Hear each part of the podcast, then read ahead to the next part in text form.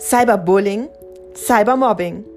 Bullying bzw. Mobbing ist die wiederholte, absichtliche Belästigung, Beleidigung, Verbreitung von Unwahrheiten, Bedrängung oder Nötigung bis hin zur Zerstörung fremden Eigentums anderer.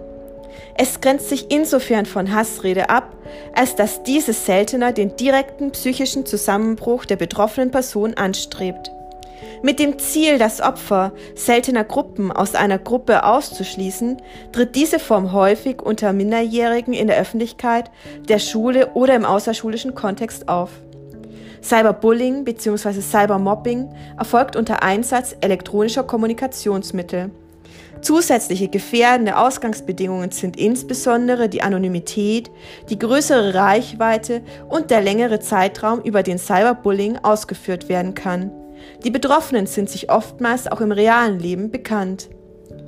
Diese Begriffsdefinition stammt aus dem Glossar Digitale Gewalt, eine Begriffssammlung von Svenja Wütscher.